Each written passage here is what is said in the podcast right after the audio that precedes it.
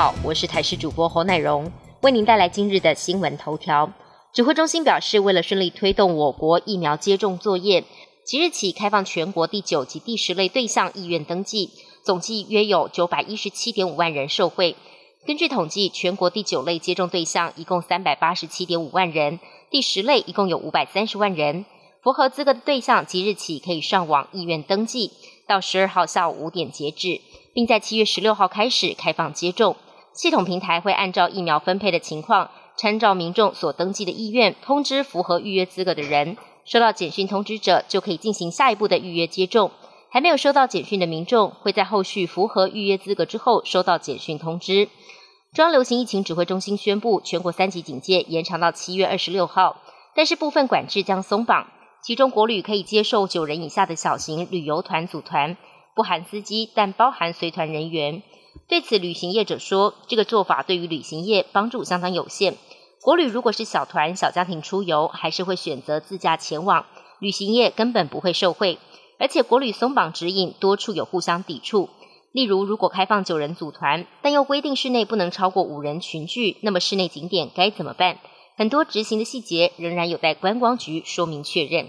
继民进党立委日前提案要求冻涨油电，国民党再度呼吁冻涨油电扩大纾困。经济部回应表示，国内油价每周依照浮动油价公式调整，已经有缓涨机制设计，以维持国内油价为亚洲邻近国家的最低价，也就是台湾的油价不会高于邻近的日本、韩国、香港、新加坡。针对电价议题，经济部重申，依照行政院的指示。将责成台电持续就下月电价抑制用电尖峰负载的成效，以及台电自行吸收电价减收的财务成本，还有七月疫情后续的发展等等三个方向进行整体评估。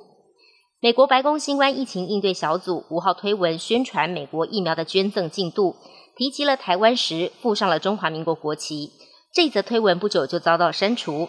白宫发言人沙奇八号表示，这是负责图表跟社群媒体的团队犯下的无心之过，不应该被视为美国政策的转变。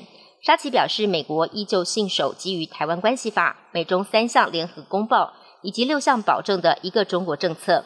这则推文已经遭到删除。台湾外交部则已经请驻美代表处提醒美方，不要因为移除相关的推文而引起各界不必要的揣测或是误解。东京奥运预定二十三号开幕。八号晚间，国际奥林匹克委员会等召开了五方会谈后，确定了东京都以及邻近三县采闭门赛。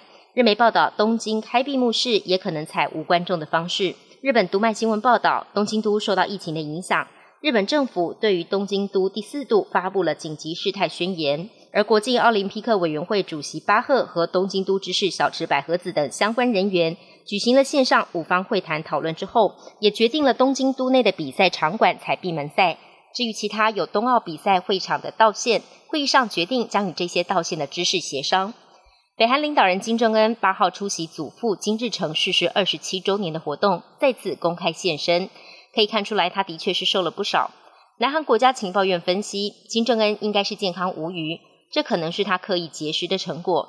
北韩官媒也释出一张高级官员参拜的照片，引发关注。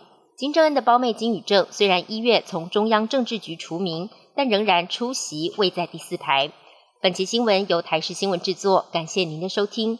更多内容请锁定台视各界新闻与台视新闻 YouTube 频道。